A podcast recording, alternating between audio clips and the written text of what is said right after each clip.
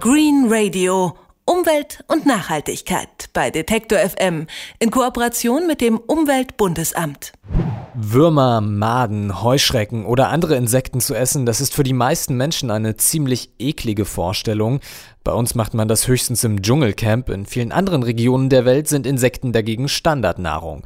Und wenn die Menschheit weiter wächst und in Zukunft vielleicht neun oder zehn Milliarden Menschen satt werden müssen, dann könnten Insekten als Nahrung bald auch hierzulande eine größere Rolle spielen.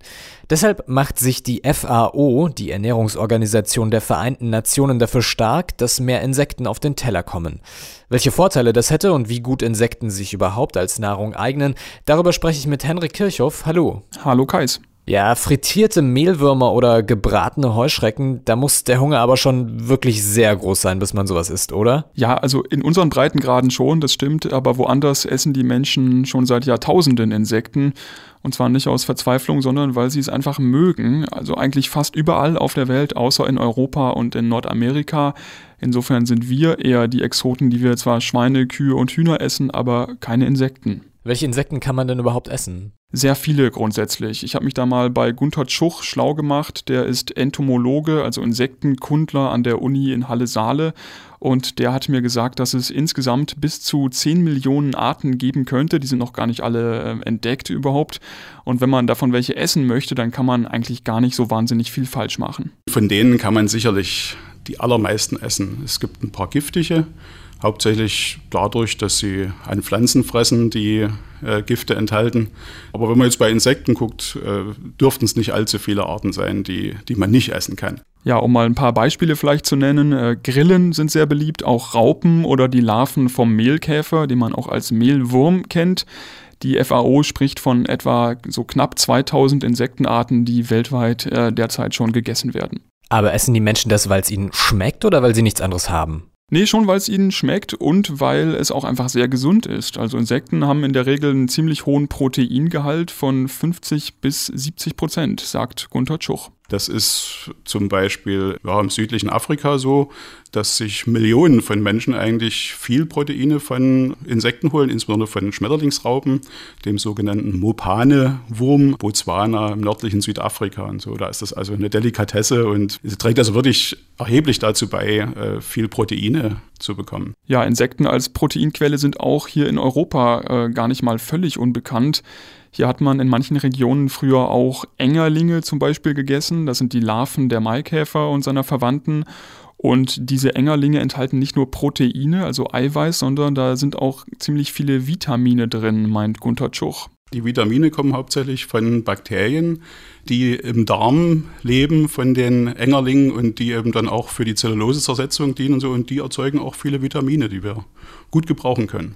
Also im Prinzip, wenn man sich so einen Engerling äh, in heißem Wasser aufbrüht, hat man eine tolle Brühe mit einem ziemlich großen Proteingehalt und eben auch mit Vitaminen drin. Okay, gesund sind die Insekten also, aber genug Vitamine stecken ja auch in Früchten und Eiweiß bekommen wir über Milchprodukte, Fisch und Fleisch. Warum sollten wir also trotzdem mehr Insekten essen? Welche Vorteile hätte denn so eine Made gegenüber Putenbrust oder Schweineschnitzel? Der große Vorteil ist, dass Insekten mit weniger Aufwand gezüchtet werden könnten als Säugetiere oder Geflügel. Das sagt jedenfalls die FAO, die Ernährungsorganisation der Vereinten Nationen. Denn Nutztiere wie Rinder oder Schweine, die brauchen einfach extrem viel Land, äh, vor allem wenn man das Land für den Futteranbau natürlich mit berücksichtigt. Da wird ja viel Regenwald für abgeholzt und Insekten dagegen brauchen grundsätzlich schon mal viel weniger Futter. Die können sich ja sogar von menschlichen Abfällen ernähren. Man muss also gar nicht erst eigens Futter anbauen.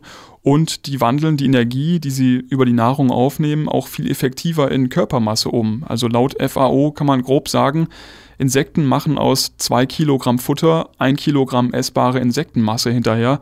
Rinder dagegen brauchen viermal so viel, also acht Kilogramm Futter, damit daraus am Ende ein Kilogramm essbares Fleisch wird. Und Rinder wachsen natürlich auch viel langsamer nach als Insekten. Und außerdem stoßen sie auch noch große Mengen Treibhausgase aus, die Rinder. Insekten äh, praktisch überhaupt nicht. Die sind insgesamt einfach deutlich effektiver zu züchten. Insekten wären also viel klimafreundlicher, aber wenn man da massenweise Menschen von ernähren möchte, bräuchte man ja große Insektenfarmen. Lässt sich das denn überhaupt realisieren? Könnten da nicht zum Beispiel Krankheiten ausbrechen, die wir jetzt noch gar nicht kennen? Ja, es gibt ja schon Insektenfarmen für die Fischfutterindustrie, das funktioniert also. Und in Asien gibt es auch große Farmen, wo Grillen als Nahrung für Menschen gezüchtet werden. Auch das geht also. Wenn man aber natürlich noch mehr Insekten wirklich im großen Stil als Menschennahrung produzieren möchte, dann fehlen zumindest hier bei uns doch noch so einige Erfahrungen.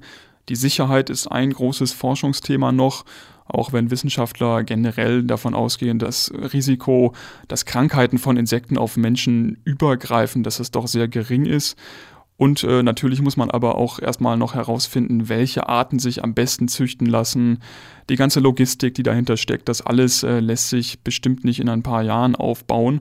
Und grundsätzlich ist es natürlich auch fraglich, ob sich die Europäer, also wir, ob wir uns jemals davon überzeugen lassen, Insekten zu essen. Äh, die können noch so gesund sein. Erstmal muss ja dieser Ekelfaktor irgendwie überwunden werden. Die entscheidende Frage ist ja, wie schmecken diese Insekten eigentlich? Also ich glaube, viele haben gar keinen so starken Eigengeschmack. Man liest oft, äh, dass Insekten so leicht nussig schmecken sollen. Es kommt natürlich auf die Zubereitung an, aber man kann ja auch gut solche Pasten daraus machen oder ein Pulver, so eine Art Insektenmehl. Vielleicht ließe sich das dann auch noch am ehesten unter die Leute bringen, denn ja, so eine Mehlwurmpaste, die guckt einen dann wenigstens nicht mehr an auf dem Teller. Die Ernährungsorganisation der Vereinten Nationen will auch uns Westeuropäer dazu bringen, mehr Insekten zu essen. Warum, das habe ich mit meinem Kollegen Henrik Kirchhoff besprochen. Vielen Dank. Bitteschön. Green Radio. Umwelt und Nachhaltigkeit bei Detektor FM in Kooperation mit dem Umweltbundesamt.